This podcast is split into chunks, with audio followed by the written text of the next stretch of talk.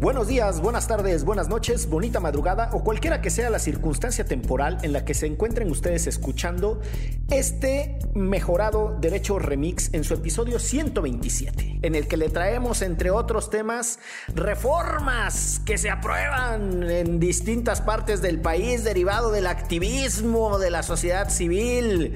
También le entramos y le dimos su cuachalangueada al tema de mm, la presunción de inocencia y qué significa el acceso a la justicia. ¿Cómo no?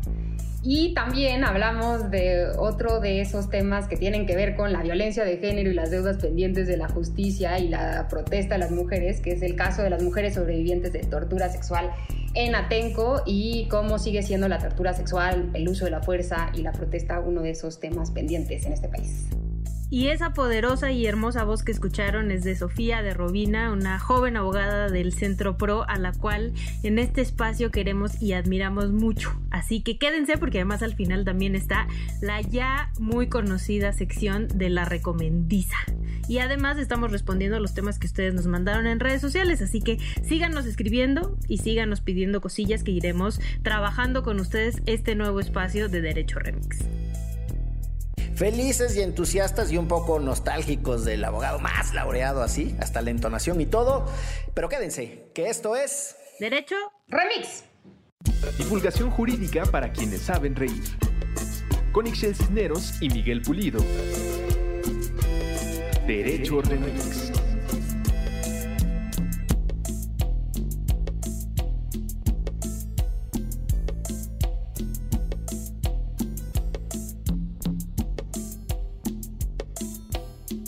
Bienvenidos al episodio número 127 de Derecho Remix, con el que damos inicio a un nuevo formato, la misma energía, el mismo compromiso con los micrófonos, y para eso nos hemos dado la tarea de tener una madrina especialísima, muy querida de nosotros, abogada jurisconsulta, comprometida con las causas sociales.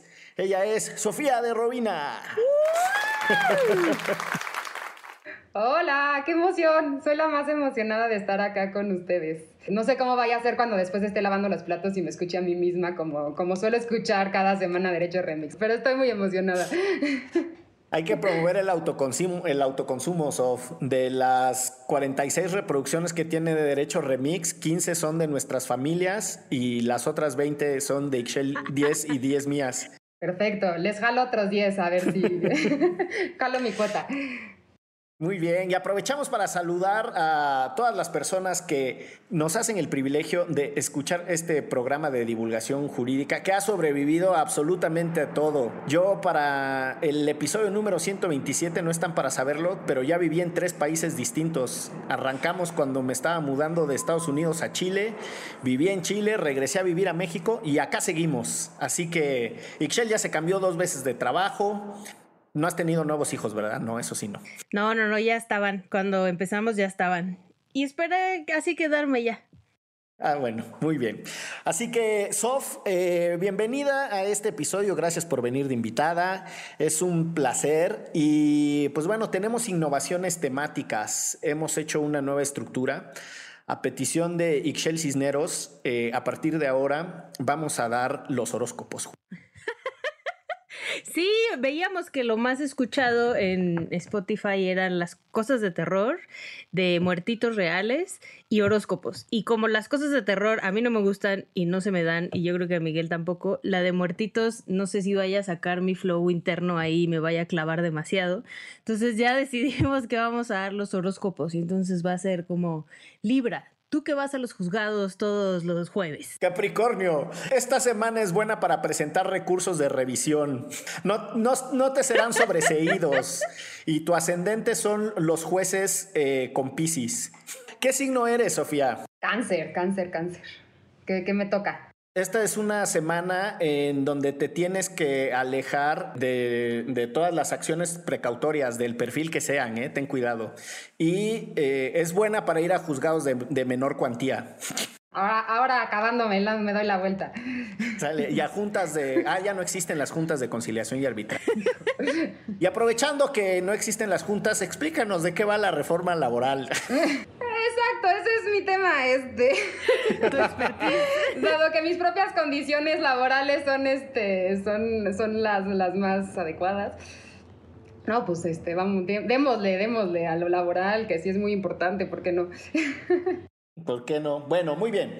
La producción ha hecho, como siempre, eh, su tarea y recopiló tanto de los Patreons, según entiendo, como algunas notas por ahí de Twitter, peticiones masivas que hicieron quienes escuchan este programa.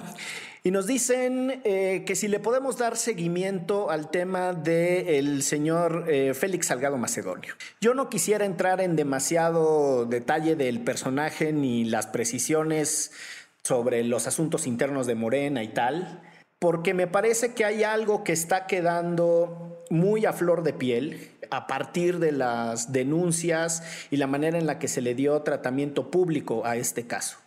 Y es el tan llevado y traído tema de las condiciones estructurales, a qué nos referimos con, circunstancias de contexto que son muy difíciles de sobrellevar, el mentado pacto patriarcal y la androcentrista visión del derecho, que no es otra cosa más que machirrines tomando decisiones desde la testosterona, y que me parece que está ahí flotando, que es qué significa en un país como México tener una mirada sensible a la posibilidad de las víctimas para denunciar. Cuando hay asimetrías de poder específicas, como son en los casos de personas adineradas, políticos o personas con mayor edad, jefes en el trabajo, etcétera, pero no solo en esas, incluso de manera general. Integrantes de tu familia. Exacto, incluso integrantes de tu familia. Y de manera general, cuando eh, pues no están dadas condiciones generales para que las personas puedan ser escuchadas en su reclamo de justicia. Si les parece, le entramos por ahí, que me parece que es el, el rabillo que anda suelto de toda esa polémica. Sí, nada más antes de, de que Sof nos ilumine al respecto, o sea, el hecho en este caso específico de Salgado Macedonio, pero en general de las denuncias de mujeres en contra de abusadores o violadores o acosadores, es siempre exigirle a la víctima, bueno, primero recriminarle por qué no denunció antes, ¿no? Y por qué no tiene pruebas y por qué tendríamos que creerle, ¿no? Entonces sí creo que ese es como el modus operandi en general en contra de las víctimas y siempre buscándoles además este algo que sacarles a las víctimas, ¿no? O sea, por ejemplo, el caso de Salgado Macedonio, una foto de ella con él, ella con un cartel apoyándolo, ¿no? Políticamente. Cuando no conocemos su historia, no sabemos por qué lo hizo y al final ya la estamos juzgando y le estamos exigiendo que nos muestre pruebas de lo que al final a ella le sucedió. Creo que eso es lo que ha faltado mucho en el debate, o sea, hablar de la parte de las víctimas y lo que, lo que significa denunciar en un país como este. Y ahí sí le pasaría la voz a Sof. No, totalmente. Yo creo que, digo, independientemente de al final cómo quede el resultado, hasta ahorita además lo que sabemos es que va a ser una eh, reposición de procedimiento que me suena muy al estilo Moreno, en donde básicamente pues sigue todavía poniendo en duda, eh, o sea, no, no hay una como tal ya confirmación de, de, las violaciones, sino se repite el procedimiento y un poco diciendo, pues va para atrás y que otra vez se consulte y me quito la, la bolita, ¿no? Que suena muy parecido a lo que muchas veces, además, en, en procesos jurídicos y sobre todo en, en, amparo se vive cuando se resuelve para efectos que básicamente dice, yo no resuelvo, no me meto al fondo, no quiero meter las manos eh, a decidir cuando tengo además elementos para hacerlo, sino que se lo echo la bolita para atrás y va, va de nuevo con lo que eso significa además en tiempos y desgastes y demás. Eso, eso por un lado que creo que está ahí, ya veremos además cómo es el desenlace, pero definitivamente creo que con esto que decía Excel nos recuerda además en dónde está mucho del problema en este caso y en muchos otros, que sí sigue siendo la falta de justicia y los problemas de acceso a la justicia, sobre todo cuando hablamos de, de violencia hacia la mujer. Y definitivamente, o sea, pensar que, que, de nuevo son las mujeres las que tienen que encargarse de que un proceso ya esté prácticamente resuelto, cuando en realidad lo que se está pidiendo es que se generen las condiciones para no suponer que ya está legitimado. Evidentemente hay presunción de inocencia, pero ni siquiera se ha dado la posibilidad de que esa presunción de inocencia entre en un proceso como tendría que ser en condiciones adecuadas y lo que eso supone además para las víctimas, que creo que es algo que, de lo que ya se ha hablado por acá. Y, decir que sí, por un lado creo que ha hecho falta mucho escuchar a las víctimas, en lo que Julisa Mantilla, por ejemplo, habla mucho del derecho, eh, del tiempo de las víctimas en términos de lo que eso significa al momento en el que quieren denunciar, el tiempo que haya pasado de los hechos, eh, el momento en el que eso ocurra y que entonces pruebas son necesarias o posibles obtener en ese momento, el valor que tiene que dársele al testimonio en un caso así frente a otro tipo de pruebas y más eh, considerando el, el personaje que es y creo que ahí sí también de nuevo, como lo decía Ixchel, el impacto que tiene para otro tipo de casos es terrible. Pero, pero lo último que, quisiera decir también es que, que, por un lado, sí hace falta sin duda eso, pero también creo que lo, que lo que es relevante en todo lo que se ha movido y que mucho ha estado ahí, Ixchel y muchas mujeres muy chingonas al frente sin soltar el, el, el, dedo del renglón y generando espacios de protesta que nos recuerdan que sí son útiles, que sí funcionan y que sí tienen consecuencias pero que además creo que nos, nos recuerda que más allá del proceso penal que tiene una dimensión necesaria y que, que, tiene que suceder en condiciones mucho más adecuadas, sí también hay una parte como mucho más cultural y social que atender y creo que la protesta un poco abona eso. Eh, mucho se debatía de qué tanto si los votantes eh, y si las personas en Guerrero lo volverían a aceptar y que entonces qué tipo de sociedad es esa la de Guerrero, pero creo que justo ahí también la protesta juega un papel importante porque no solo le está hablando a Morena, que, que sin duda sí como actor esencial, sino le está hablando a la sociedad en su conjunto y cómo esos temas tienen que estar mucho más puestos en sí, tener resultados concretos ahora, pero que nos va a tomar también mucho tiempo de reflexión de, de en dónde están los límites y qué tipo de construcciones, instituciones democráticas estamos construyendo si seguimos aceptando que hayan candidatos con estas acusaciones. Entonces, pues bueno, creo que también más allá de lo que se resuelva, destacar que, que la protesta sí creo que va a generar ahí un, un, espacio de discusión, está generando lo relevante, no, no, no lo dejaría de lado. A mí hay varias cosas que me saltan de lo que ustedes han planteado. Una es, ¿cuál es la idea que se tiene de la justicia mexicana? Si uno atiende, por ejemplo, a las encuestas de los mexicanos vistos por sí mismos, que es un estudio que hizo el INE hace como cinco años, las instituciones con menor credibilidad eran, entre otras, la policía y el Ministerio Público. Hay encuestas en donde le preguntan a una persona que si un familiar está en un problema jurídico y está enfrentando un juicio y tiene el dinero para comprar al juez o tiene el dinero para pagar la mejor defensa jurídica que haría. Y es abrumadora la cantidad de personas que dicen que utilizarían el dinero para comprar al juez. Entonces, la contradicción de fondo aquí es que las personas no confían en la justicia, pero a las víctimas cuando denuncian estos casos les reprochan que no atienden a las instancias adecuadas, ¿no? Que no van y que no denuncian, y eso es algo en lo que Ixchel ha insistido mucho, ¿no? La dificultad que tienen las víctimas para eh, lograr acceder a escenarios en donde lo primero que le digan no sea una respuesta de ¿y qué estaba usted haciendo ahí? ¿No? O, pero si usted era amiga de él, pues usted se lo buscó, era su esposa, ¿no? Pues usted se lo ganó. eso me lleva a, la segunda cosa, que yo creo que traemos mucho una confusión. El tema de la presunción de inocencia versus el acceso a la justicia de las víctimas. Y yo creo que nos ha faltado, y esto es algo en lo que hemos insistido mucho en Derecho Remix, una mediación de esos dos principios. Si nos tomamos tan en serio el acceso a la justicia como la tan llevada y traída presunción de inocencia, eso, eso nos va a obligar a reconocer que la manera en la que se están procesando en este momento todas las denuncias de violencia, de género, de acoso, abuso, hostigamiento, etcétera, están muy lejos de un, de un estándar de pertinencia cultural, de accesibilidad física, de asequibilidad económica, ¿no? La asequibilidad es la posibilidad de que el dinero no te niegue eh, la oportunidad de algo. Y vamos a entender un montón de cosas de cómo el principio de presunción de inocencia no tendría que verse tocado, para nada, ni tendría que verse afectado, si le ponemos más energía a otro componente que es el acceso a la justicia de las víctimas, porque entonces estaríamos pensando en varias cosas. Primero, ¿cómo se investiga? Cuando alguien denuncia, no significa que a ese al que está denunciando inmediatamente lo vas a meter preso. Cuando alguien denuncia significa que le vas a creer, vas a entender qué le pasó, no la vas a hostigar, no vas a tratar de hacer que se desista de su testimonio, que es lo que hacen los ministerios públicos, presionan y presionan a las víctimas para que se desistan de su testimonio. En algo andaba usted, en algo andaba su hijo, en los casos de desaparición forzada, ¿no? O sea, como tratar de, insistir en que no se avance. Eso es lo que tendríamos que estar trabajando, ¿no creen?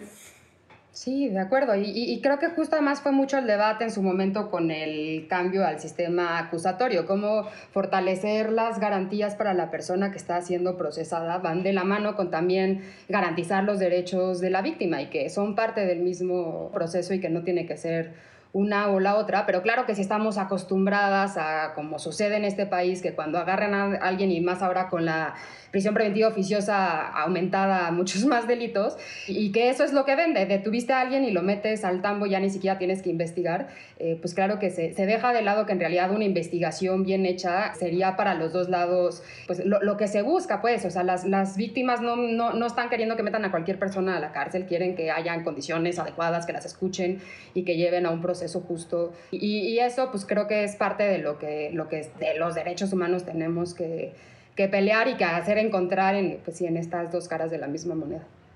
Y luego yo ahora escucho o leo más bien a tanta gente, eh, sobre todo hombres, en Twitter, ¿no? Diciendo, escuchemos a las víctimas, yo te creo, este, em, sí, está bien la presunción de inocencia, no estamos diciendo que es culpable, pero que lleve su proceso, bla, bla, bla. Pero cuando les tocó a ellos o cuando les tocó a un amigo cercano, cuando en el Me Too salieron muchísimos hombres denunciados, es como, no, no, no, pero la presunción de inocencia. Y a mí me tocó que me lo dijeran muchos compañeros de organizaciones de la sociedad civil.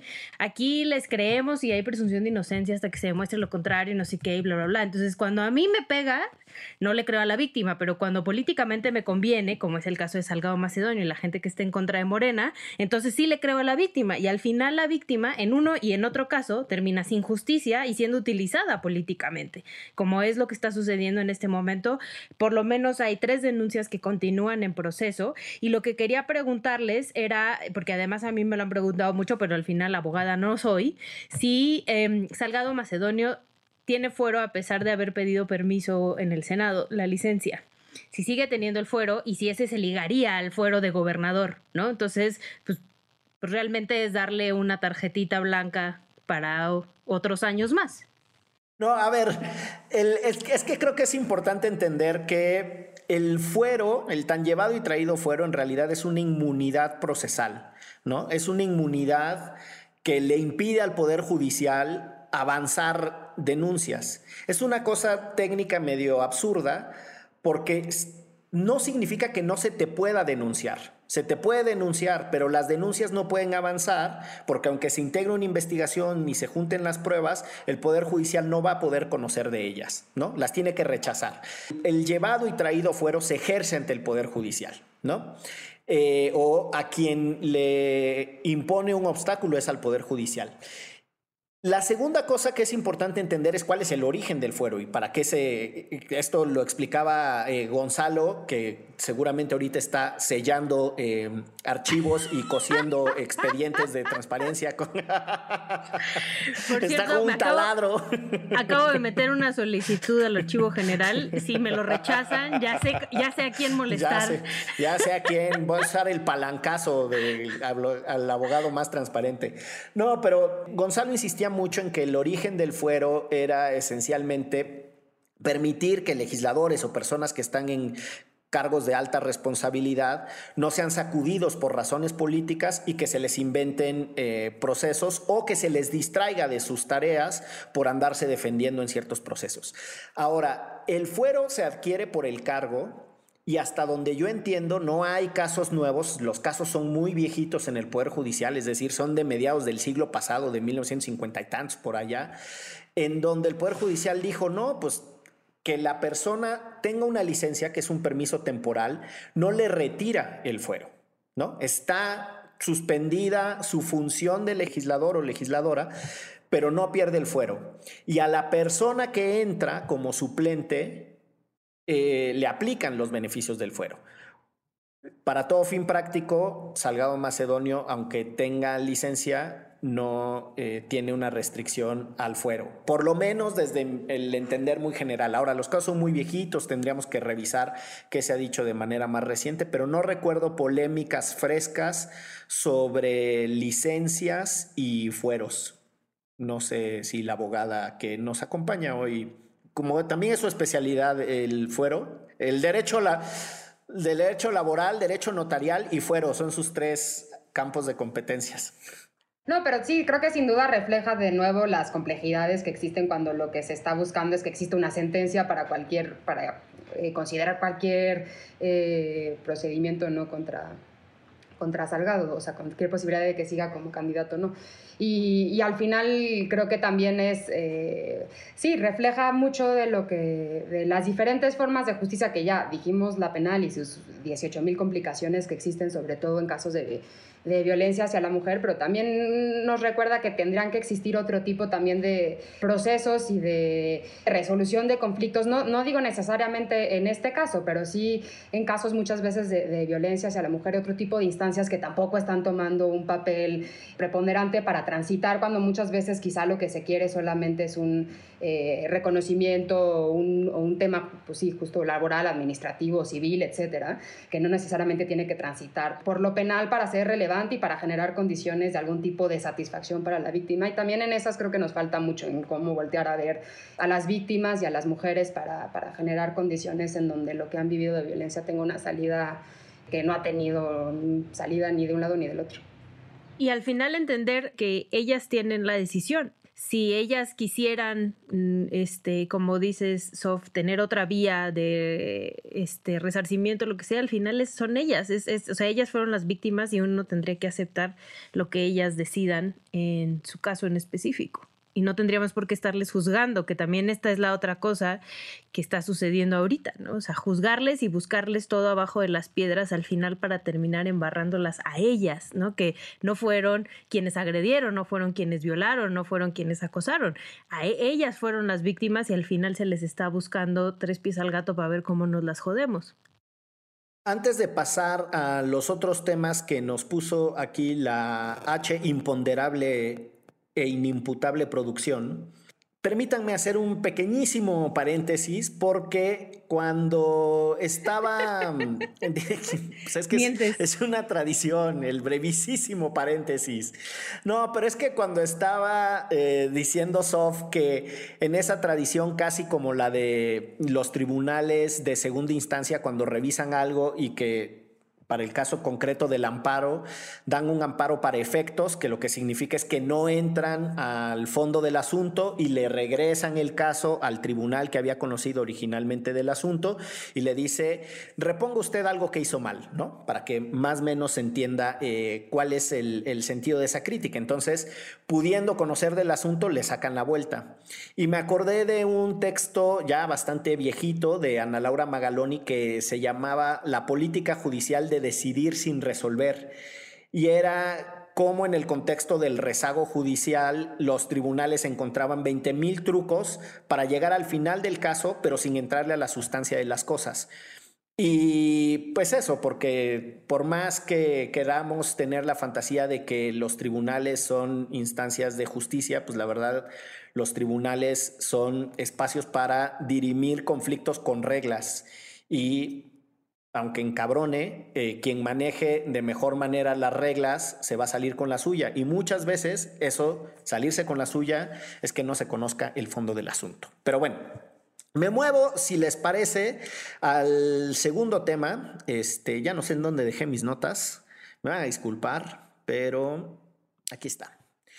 Y dice, más o menos así, que qué opina la invitada de los cambios a la ley de fiscalización superior y a todos los temas de contabilidad gubernamental. no es cierto. Qué mala persona. Em, hay dos leyes nuevas, eh, conocidas, una como la ley Ingrid y la otra como la ley Añez. Una relacionada, que es el caso de la ley Ingrid, con el tema de la filtración de fotos y datos eh, en el contexto de la investigación de delitos.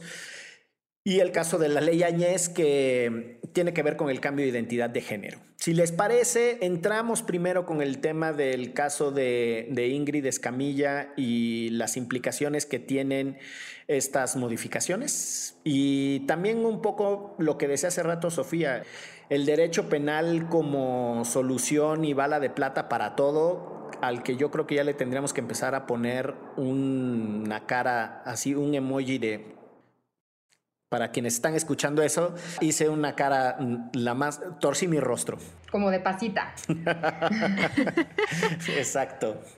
Sí, nada más recordar antes de entrarle a lo de la ley Ingrid, ¿no? Que el caso de Ingrid fue, o sea, que es el que da pie a esta ley de una mujer que es asesinada por su pareja y que tanto en medios de comunicación como en redes sociales se publican las fotografías de ella después de haber fallecido, unas imágenes súper fuertes, ¿no? Y que también eh, va acompañada de una campaña de muchas mujeres sobre todo en redes sociales, para presionar a las autoridades, para evitar esas filtraciones y además ponías su nombre en un hashtag Ingrid Escamilla y ponías una foto bonita para que las búsquedas de las personas en redes sociales te llevaran a imágenes lindas, unas de perritos, de florecitas, de cosas padres y no sus imágenes horribles que no debieron de haber salido.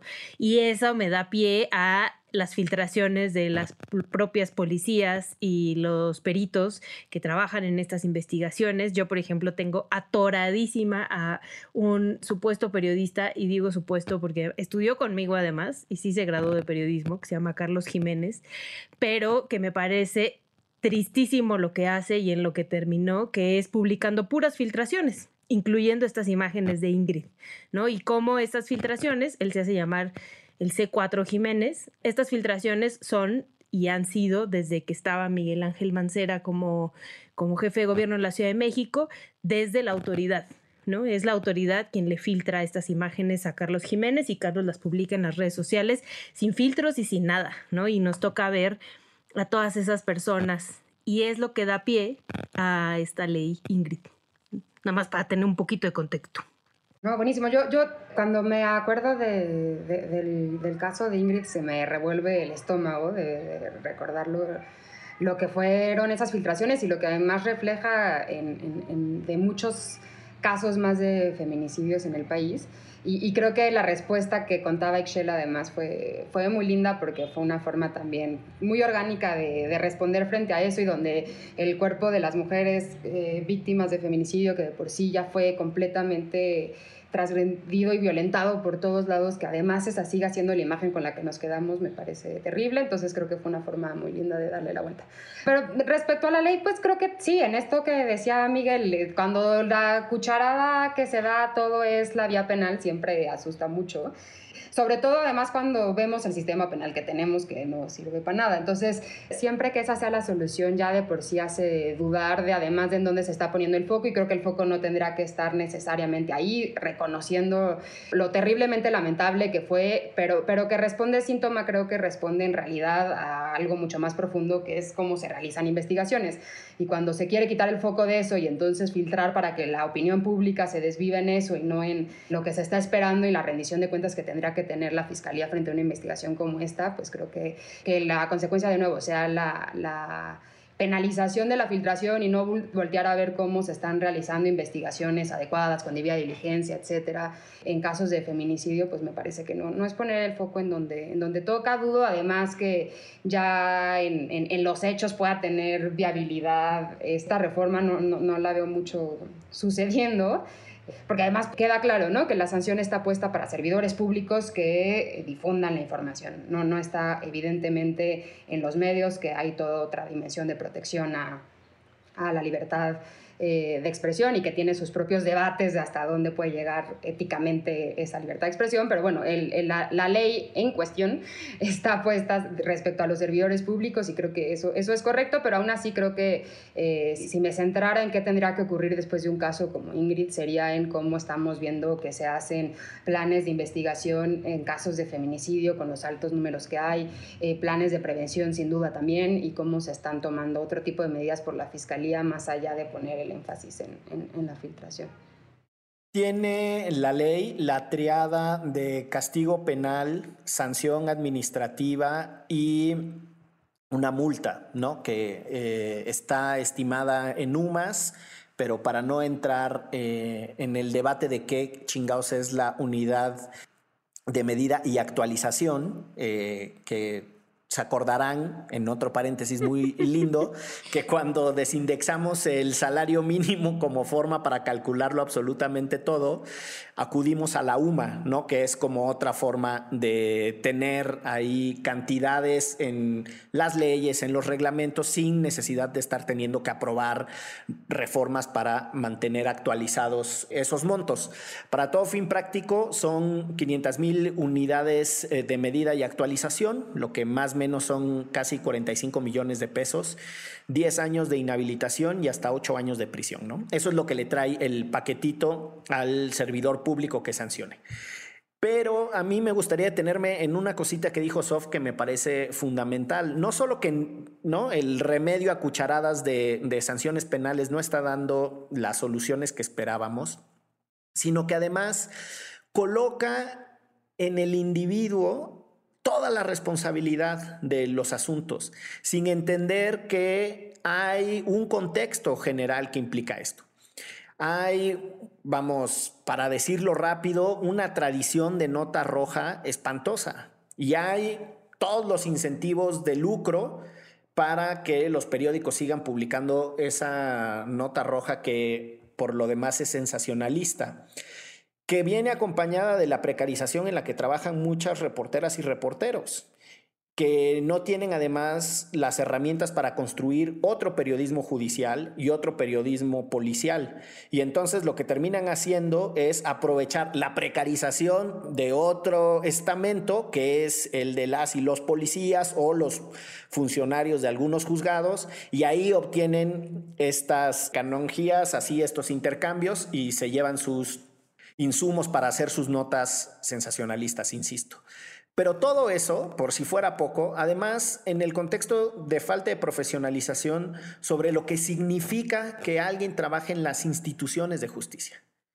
Entonces, cuando sumamos todo el cóctel, pues lo que vemos es que están dada la fórmula perfecta para echar a perder las cosas y la queremos resolver con el petate del muerto de te voy a castigar si te portas mal, ¿no? Entonces, me parece que, insisto, deja de lado las discusiones más sistémicas y complejas que tendríamos que hacer de ciertos fenómenos y parece que todo es algún individuo malo que se saltó las trancas y que si entonces le ponemos un castigo vamos a detener unas conductas que en realidad están entrelazadas un chingo unas con otras, ¿no? En principio, o sea, por lo menos Carlos Jiménez tiene 212 mil seguidores, ¿no? Entonces, en Twitter, ahí hay 212 mil personas interesadas en ver cadáveres y, este, y, y cosas súper violentas que publica. ¿No? Y los medios de comunicación, pues sí, en, digo, ahora la crisis de los medios de comunicación en papel es otro tema, pero en la época en la que yo trabajaba en el periódico Reforma, que fue como 2001, los periódicos más vendidos en todo el país era el gráfico y el metro, ¿no? Que lo que venden es eso, sangre y mujeres encueradas. Pues sí, al, al dueño del medio de comunicación, la ética se la pasa por la zona especial, diría el abogado ahora más transparente, porque hay un montón de personas que le generan muchísimo dinero comprando esto. Entonces es un ciclo donde el policía le filtra la fotografía o el, la persona del CEMEFO le filtra la fotografía al medio de comunicación, el medio de comunicación lo publica, un montón de gente lo lee y el, medio, y el dueño del medio de comunicación se termina siendo rico. Y al final, por lo menos los reporteros que cubren seguridad ganan muy poco y se arriesgan un montón. Entonces, pues sí, es un ciclo que, está difícil de romper con este, su nueva ley. Sí, totalmente. Y más cuando, digo, si lo vemos en estos casos, obviamente está atravesada por, por la violencia de género que sigue estando en las decisiones de publicar así y demás. Creo que eso es, es esencial. Pero además, de nuevo, no ese círculo vicioso que describe Sixel, lo que deja de lado es lo que está de centro, que es que se investigue, que, hayan, que haya justicia, etc. Y lo vemos en estos casos y lo vemos en muchos otros, cómo se acude a los medios cuando no están habiendo resultados o cuando se quiere llevar una discusión ahí para, para por las decisiones que sea de quien lo está filtrando, ¿no? Lo vimos también recientemente con Ayotzinapa y las filtraciones que que, sucedieron y que se colocaron en reforma y que pues de nuevo es una forma de, de llevar una, una, investigación que además eh, del sigilo y demás lo que busca también es proteger un proceso para las víctimas y de líneas de investigación que se puedan o no estar siguiendo y que pues si bien obviamente tiene impacto social y a la gente le interesa, pues hacerlo así es, es pretender que prácticamente se litiga en los medios, algo que, que tendría que estar en otras dimensiones la, la discusión.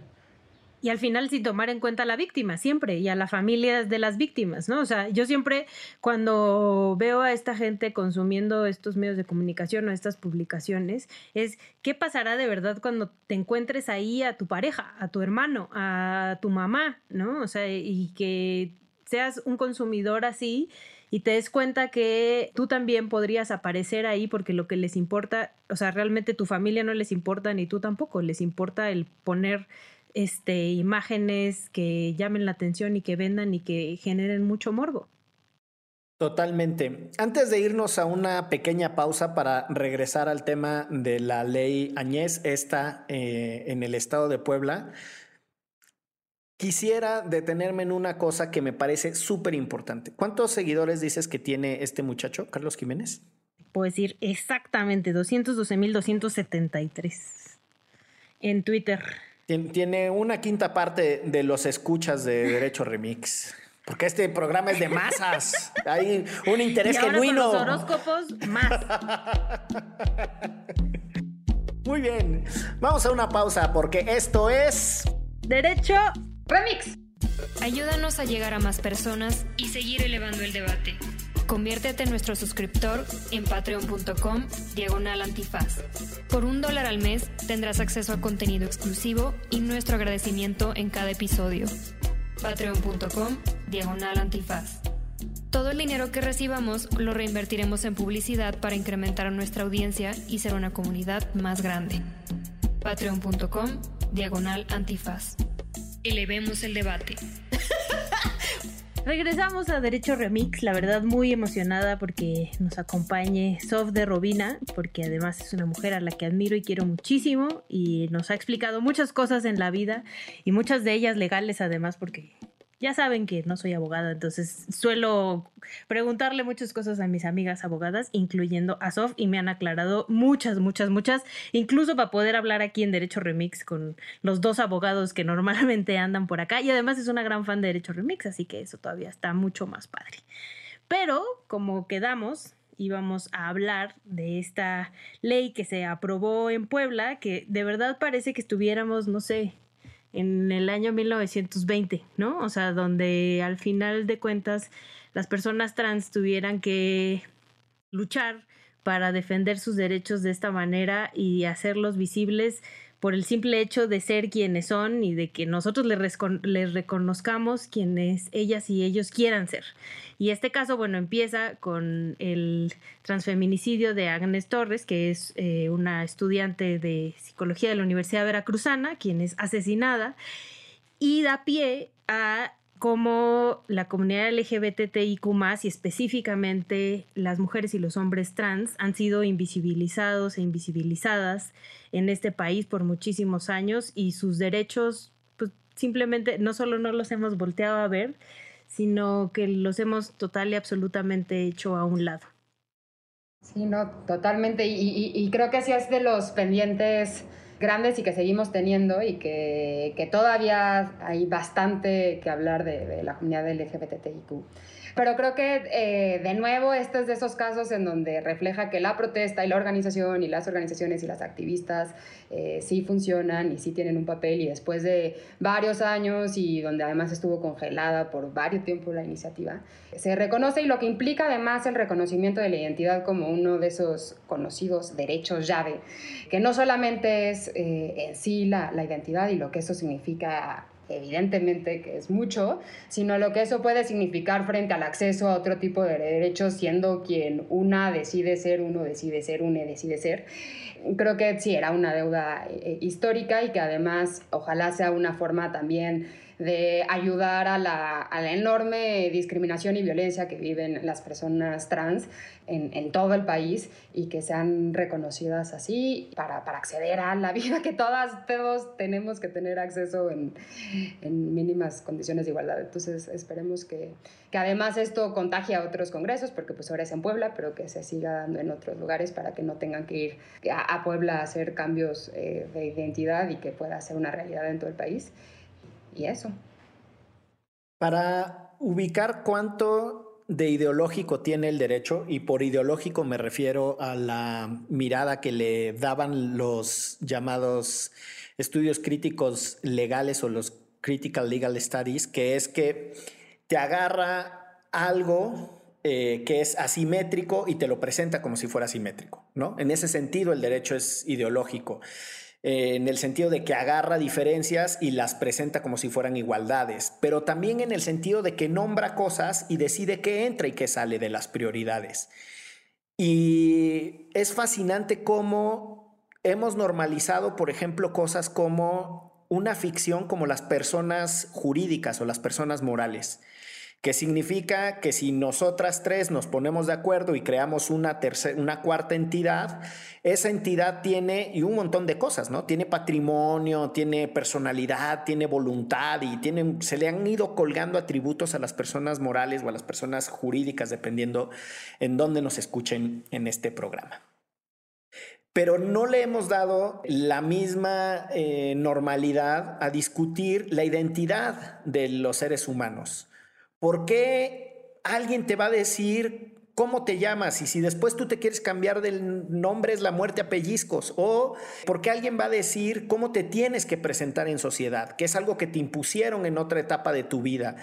Y eso nos escandaliza, ¿no? Pero las otras cosas, las otras ficciones del derecho que pueden resultar en realidad extraordinariamente absurdas, las tenemos hipernormalizadas. Y en realidad no es otra cosa más que expresiones de conservadurismo de personas que le quieren imponer su manera de ver el mundo a otros, ¿no? Y es yo no quiero que tú tengas la posibilidad de verte beneficiado por una ley de identidad de género porque no me gusta convivir con lo diverso y no quiero que existan esas posibilidades enfrente de mí. Y ahí se expresa durísimo el conservadurismo y entonces las leyes de identidad de género en donde se han venido avanzando, los reglamentos o los protocolos para los cambios de nombre y de identidad. Eh, en, en, los registros civiles, etcétera, eran extraordinariamente invasivos, ¿no? Tenías que venir con que fuera notorio que físicamente un varón había decidido ser mujer y todas estas cosas súper absurdas y súper invasivas de la dignidad humana. Y creo que lo que es relevante del caso de la ley Agnès o Agnès en español Agnès en francés, perdón, pero pues es eh, una cosa que le aprendí, Agnès Calamart, que ustedes no están para saberlo, pero alguna vez fue directora internacional de Artículo 19 y que yo le decía Agnès y ella me decía Agnès Miguel, Agnès. Pero bueno, volviendo y saliendo de ese pequeño paréntesis, eh, es súper interesante esa legislación y me parece relevante reconocer que ahí va, nadie hubiera pensado que de Puebla, donde son mochilongos, iba a venir una legislación de vanguardia. Donde hay una iglesia en cada esquina. Exactamente. Exactamente. Dicen que Cholula tiene 365 cúpulas eclesiales. Desconozco si el dato es verídico, algún choluteco que esté escuchando que nos diga si es cierto o no. Y también que el templo de Cholula, que es muy bonito por cierto, está construido sobre una pirámide, muy al estilo de lo que se hizo en la conquista. Pero bueno, eh, saliendo de eso, Tenemos dos temas más para cerrar, que en realidad si les parece lo concentramos en uno, porque es lo que ha venido sucediendo en este país con el tema de la tortura sexual y los casos de violaciones graves a derechos humanos. Y no podíamos dejar eh, la invitación a SOF sin hablar uno de los casos a los que más corazón, empeño, sudor, esfuerzo y compromiso le ha puesto, que es el caso Atenco. Y ese caso también tiene un componente que se ha resuelto ante el sistema interamericano precisamente de tortura sexual. Y SOF ha trabajado con mujeres eh, valientes que han decidido eh, enfrentar al Estado mexicano y denunciar las injusticias de las que fueron víctimas. Ay, pues con esa, con esa introducción y una vez que ya no me pusieron a hablar de, temas fiscales, dado que mi mala educación fragmentada del derecho nos encasilla en un solo aspecto a, estudiar, dejando de lado ya no. No, no, pero al final te tenemos un test de 10 preguntas sobre seguros son cinco, cinco sobre seguros y otras cinco sobre futuros y opciones. Entonces voy a, voy, a, empezar ese test diciendo que tenemos que reformular el estudio y el aprendizaje del derecho para dejar de fraccionarnos. no, pero no, dicho eso, para mí siempre será un, un, privilegio poder hablar de, de, de, las mujeres de Atenco y de la inspiración que, que, significan en mí, que creo que pueden significar para para muchas, muchos otros en su lucha, pero además en cómo se puede también de nuevo abordar desde el derecho cosas que además siguen estando ahí, que son problemáticas que todavía vemos y que además tienen mucha conexión con varios de los temas que, que ya platicábamos. Y seguramente quienes escuchan recuerdan el caso Atenco y recuerdan en 2006 las protestas que hubieron alrededor de la construcción del aeropuerto en Texcoco, ese aeropuerto del que Miguel tiene muchas ganas de hablar por lo que ha significado en, pérdidas para la auditoría ese mismo aeropuerto, eh, pero además en un año muy caótico electoral y la otra campaña y la, primera eh, campaña en la que participó Andrés Manuel López Obrador. Y en ese contexto se da el operativo en San Salvador Atenco, que hay que decir además que aunque estaba ese contexto, lo que le votó no eran unos vendedores de flores que se querían poner en el espacio público y toda la, eh, lo que se puede decir sobre cómo eh, el uso del espacio público sigue siendo uno de los temas de más debate y donde el derecho muchas veces intenta imponer formas de utilizar ese espacio público. Eh, y, y, quería quitar a los vendedores de flores y a partir de eso y obviamente alrededor de todo un escenario bastante ya politizado se da se da este operativo en donde además participó Policía Federal, esa Policía Federal que ahora es parte de la Guardia Nacional, que, que tanto desvelo le genera a Excel, y Policía del Estado de México, Policía Municipal, etcétera, un operativo enorme del que mucho se ha dicho, no solamente eh, por ahora la Corte Interamericana de Derechos Humanos, sino en su momento también por la Comisión Nacional de Derechos Humanos, una recomendación, por la Suprema Corte de Justicia de la Nación, que en esos momentos todavía tenía esa facultad de investigar graves violaciones a derechos humanos y que bueno, que, que, además de generar una serie de violaciones a derechos humanos, desalojos, detenciones arbitrarias de cientos de personas, fallecimiento de dos personas, hubo todo un componente de eh, violencia, de agresión y de tortura sexual a mujeres, a cientos de mujeres. Prácticamente todas las mujeres que fueron en su momento detenidas sufrieron algún tipo de, de sexualización de la violencia, que eso es algo de lo que ahora quisiera platicar un poco más. Y de estas mujeres, 11 fueron las que decidieron seguir en esta denuncia hasta llegar a, la Corte Interamericana, porque evidentemente en el país no encontraron las condiciones adecuadas para eh, que se analizaran sus casos y para darles la razón en lo que desde el principio dijeron, y era que estaban, que fueron detenidas sin ningún motivo y que fueron torturadas sexualmente por la policía de una manera impresionantemente terrible y, y dolorosa y donde sus cuerpos fueron básicamente utilizados como una forma de mandar un mensaje dentro de la represión, como una herramienta más dentro de la represión que ocurrió ese día. Y ellas además enfrentaron procesos penales, algunas estuvieron un par eh, de días, otras semanas, incluso la, la que más tiempo estuvo sujeta a un proceso penal fueron años acusadas de delitos que siguen siendo los que se utilizan además en escenarios de protesta como ataques a las vías de comunicación o a las vías públicas. Eh, y que además han sido de los que también se han intentado en este, en este sexenio ampliar las penas y, y de los que siguen siendo uno de los que ahí les, les generan estorbo, porque evidentemente son los que, los que están asociados a mostrar la inconformidad en el espacio público muchas veces. Entonces, bueno, creo que hay, hay, muchas cosas que decir y yo sin duda podría estar mucho tiempo hablando de esto, pero quisiera como centrar en tres elementos que además creo que son los que siguen teniendo mucho eco ahora. Una es la tortura sexual, porque lamentablemente sigue siendo persistente en el país. Prácticamente todas las instituciones de seguridad la, la, cometen cuando están con mujeres, sobre todo en contextos de detención, y que nos muestra cómo la este contexto de violencia patriarcal, pues obviamente no escapa de las autoridades de seguridad y de las políticas de seguridad en el país. Y que cuando entran en contacto con mujeres se manifiesta de una forma de, eh, pues, sexualizada sobre los cuerpos, que no es otra cosa que mostrar este, esta desigualdad y este esquema de poder que está asociado a estas violencias. Y además, bueno, muchas veces está ah, relacionado con querer obtener pruebas, pruebas como confesiones que después son utilizadas para mantener a mujeres en prisión. Hay muchas mujeres todavía que están en estas condiciones y que también son usadas muchas veces con la finalidad tal cual de castigar a las mujeres por el uso del espacio público. Y eso lo seguimos viendo, lo vimos en Atenco y lo seguimos viendo en prácticamente todas las protestas de género. El año pasado hubieron varias en el país, eh, porque pues fue la, la lucha... Ahorita contra Erika Martínez, una, la mamá que tomó la CNDH con su hija, ¿no? Igual se le está llevando un proceso a ella y a sus compañeras del gobierno de la Ciudad de México. O sea, esto no se ha acabado, pues, sigue existiendo.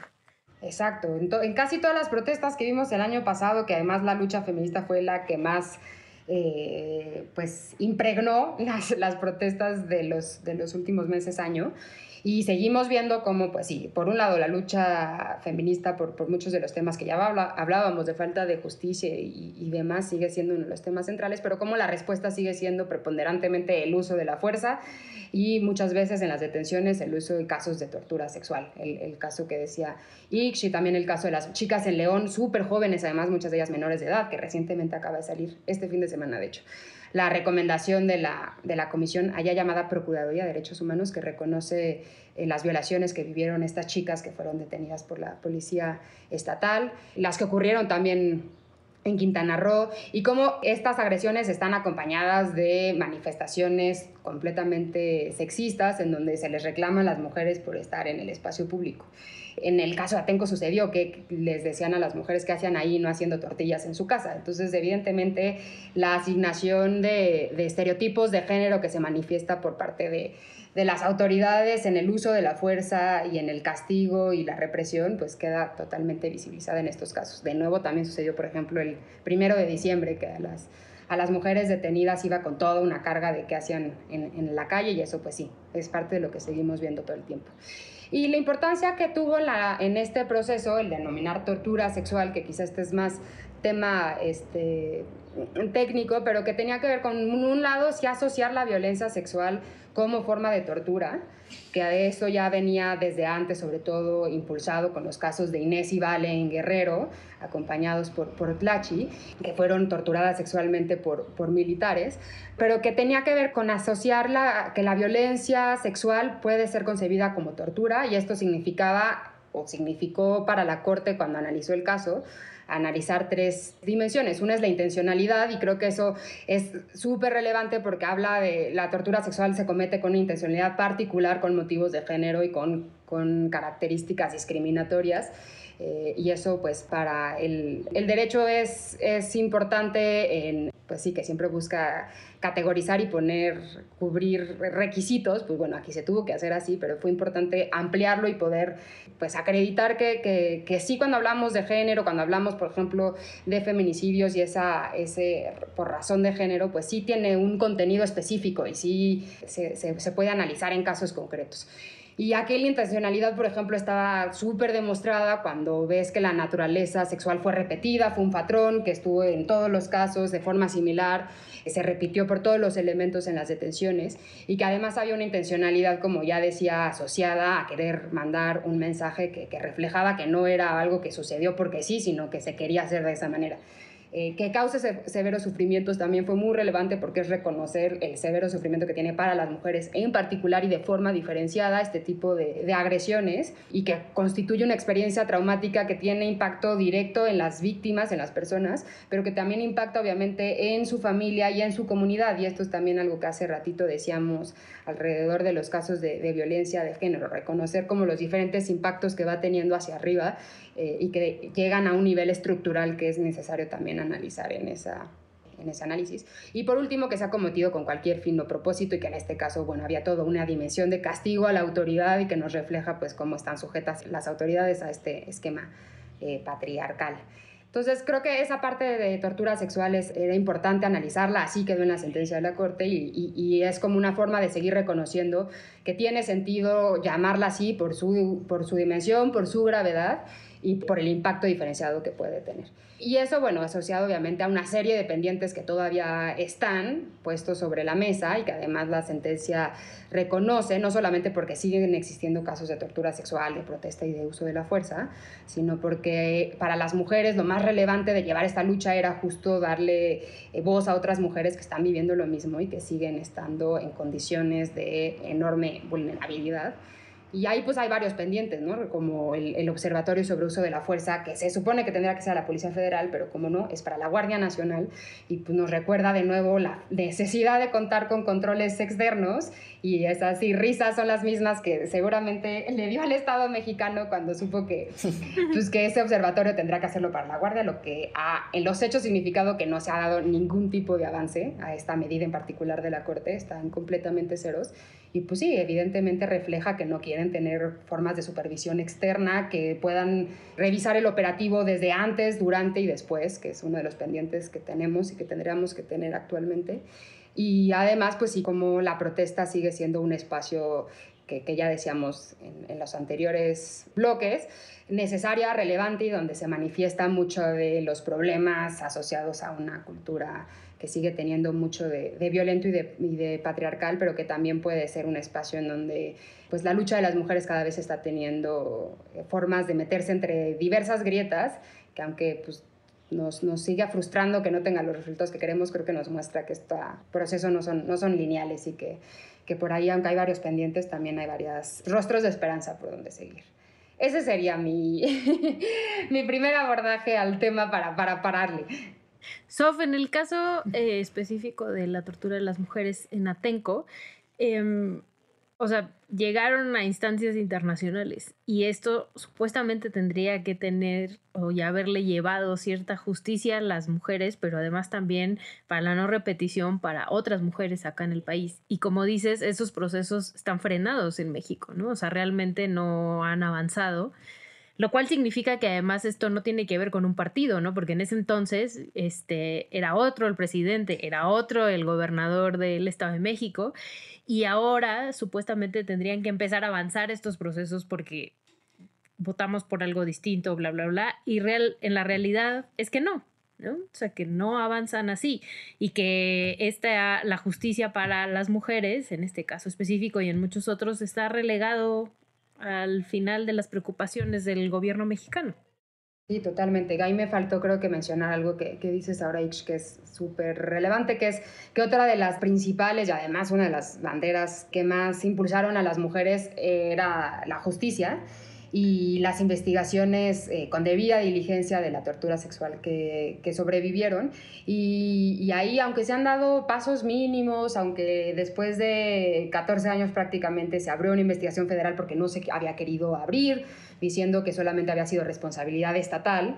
Finalmente ahorita existe ya abierta una investigación en la FGR por los hechos, pero obviamente ha sido lenta y ha sido compleja en entender no solamente la complejidad de un operativo y de la cadena de mando, que es otro tema bien relevante en donde pues básicamente es decir que lo que sucedió no sucedió nada más porque sí, sino que siempre en este tipo de operativos hay mandos y que si no se investigan esos, esos mandos y esa jerarquía hacia arriba, poco se va a poder, sí, como llegar a mucho más nivel de profundidad en las responsabilidades y en la asignación de, de todo tipo de responsabilidades, no solamente materiales, sino también intelectuales. Y en eso sí creo que hay mucho todavía pendiente y que de nuevo nos, nos hace ver muchos de los pendientes que ya decíamos hace unos momentos, cómo se construyen investigaciones, cómo se escucha a las víctimas, cómo se acerca a la justicia. Y creo que ahí las mujeres de Atenco han, han abierto una gran brecha eh, y camino, pero que todavía nos refleja que las inercias siguen ahí, como dices, esas se mantienen en la fiscalía, pareciera que, que había intención de, de que fuera distinto con, con, este nuevo gobierno, algunas cosas se iniciaron, se impulsaron, pero todavía hay grandes pendientes y creo que la justicia es de esas que, que sí se quedó todavía bastante atorada y que, pues sí, además cada vez vemos más una fiscalía como con su ley orgánica que, que lo que busca es seguir siendo eh, la fiscalía que ha sido siempre una fiscalía que no, que, que no investiga, que no tiene controles y que no está, pues obviamente, a la altura de los procesos que demandan justicia en este país. Oye, Sof, hace rato que decías eh, cadena de mando, era Wilfrido Robledo, ¿verdad? El encargado del, del operativo. No más por el chisme, ¿verdad? Disculpa. Nada más por, por, por, decirles nombres. No, totalmente, eh, creo que es relevante cuando vemos quiénes son los responsables y vemos en dónde están ahora. Y sí, Wilfrido Robledo era uno de ellos, uh -huh. Eduardo Medina Mora era otro de ellos y Enrique Peña Nieto era otro de ellos, sobre todo de los, de los altos mandos que estuvieron con responsabilidad en el día de los hechos y que además hubo toda una, un, un, o sea, el operativo empezó eh, el 4 de mayo, pero esa misma noche hubo una reunión en donde se juntaron varios de estos que no sabemos mucho de lo que sucedió, pero el operativo continuó al día siguiente y eso es mucho de lo que la Corte llama a investigar, que los policías obviamente tienen que ser sancionados por los hechos que, que, que en lo individual hicieron, pero que esos no sucedieron solitos, sino que había toda una estructura atrás con grandes personalidades, este, que, que, pues que sí, a la fecha evidentemente no han sido ni poquitamente investigados. No, pues a ninguno de esos lo mandamos a saludar, ni madre. No, a ninguno. Y les damos de una vez el, el premio de los impresentables, ya. quedan, quedan nominados para los impresentables de este año. Oye, Sof, pues ha sido un, un, placer extraordinario no solo compartir micrófonos, sino escucharte con esa pasión y elocuencia explicar lo que hacen en el Centro Pro, porque no te echaste el comercial, pero desde esa institución se acompañan y litigan esos casos a los que hiciste referencia. Y muchos otros. Bienvenidísima y, y vamos a necesitar una temporada de Derecho Remix para hablar del Puro Pro. Me parece, cuenten. Gracias por ser la madrina de esta nueva etapa. No, gracias a ustedes. Soy, soy, soy de verdad que, que súper fan y creo que además nos obliga a todas las abogadas a seguir viendo cómo, cómo hablar más de estos temas de forma que no durmamos a nuestras amigas amigas. Así que un placer y gracias a ustedes. Y yo feliz de, de venir a hablar cuando sea y más de, del PRO, que es espacio de muchas batallas de mi corazoncito. Y bueno, no podríamos llegar hasta esta instancia de Derecho Remix sin pasar a nuestra tradicional sección de la recomendiza. Chelagüera, ¿qué traes ahí para recomendarle a la bandera? Hizo verso y sin esfuerzo. Yo quiero recomendar justamente un documental que me recomendó Sofía de Robina a mí la semana pasada, que salió en el canal 22, pero bueno, este ojalá lo puedan encontrar en alguna de las plataformas, a lo mejor en Film Latino, que se llama Oblatos, el vuelo que surcó la noche que habla sobre la Liga 23 de septiembre y cómo seis de los integrantes de la Liga 23 de septiembre se escapan de la cárcel. Creo que para entender mucho de quiénes somos y de el país que queremos, tenemos que voltear a ver al pasado. Entonces, muchísimas personas seguramente no tienen ni idea de qué es la Liga 23 de septiembre, así que un buen acercamiento sería ver este documental para que que, que, además a mí lo que me causa mucho asombro en el caso de la liga es que surgió en los estados de la República, estados normalmente no politizados como Nuevo León, Sonora, Sinaloa, Jalisco. Véanlo. Digo, ahora mi coyuntura realmente es porque me lo recomendó Sofi y me gustó mucho, pero pues eso es parte de nuestra historia y nos dice mucho de dónde venimos. Sí, ese, ese es un gran documental, no se, no se lo pierdan.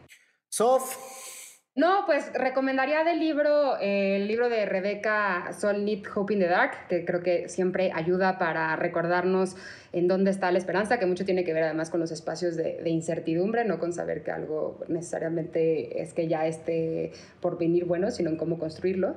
También el libro de la guerra no tiene eh, rostro de mujer, creo que es buenísimo, en, además en ver cómo se manifiestan estas eh, violencias en, los cuerpos de las mujeres y cómo contarlo desde ellas tiene toda otra dimensión. El que no, no necesariamente tiene que ver con, con, estos temas de violencia de género, pero sí con investigaciones, con perspectiva de derechos humanos y demás. Eh, el, el, documental que está en Netflix de este libro de, de, bueno, es una adaptación del libro de Goldsmith sobre el asesinato a Gerardi, eh, creo que es un, un gran... El arte del asesinato político, ¿no? Exacto, el arte del asesinato político, ese mero. Eh, el, libro, pero también creo que el, documental que, está en Netflix es súper bueno en cómo, pues, también a quienes nos, dedicamos a estas cosas, creo que es, chido siempre ver casos en cómo se pueden construir investigaciones y aportar desde las organizaciones y la sociedad y demás en construir un poquito más de pasitos hacia la justicia. Para quienes no sepan quién es Paco Goldman, es un extraordinario periodista y una manera de acercarse a él, además de lo que hizo sobre Guatemala, puede ser su crónica del terremoto de 2017. Eh, Paco Goldman y su, y su pluma describen con mucha sensibilidad lo que vivieron muchas personas en ese contexto de sacudida teutónica. Yo les recomiendo la campaña bonita del Centro Miguel Agustín Pro Juárez, Rompiendo el Silencio, todas juntas contra la tortura sexual. Eso. Sigan los materiales, actívense y nosotros vámonos, porque esto fue... Derecho. Remix. Divulgación jurídica para quienes saben reír. Con Ixel Cisneros y Miguel Pulido. Derecho Remix.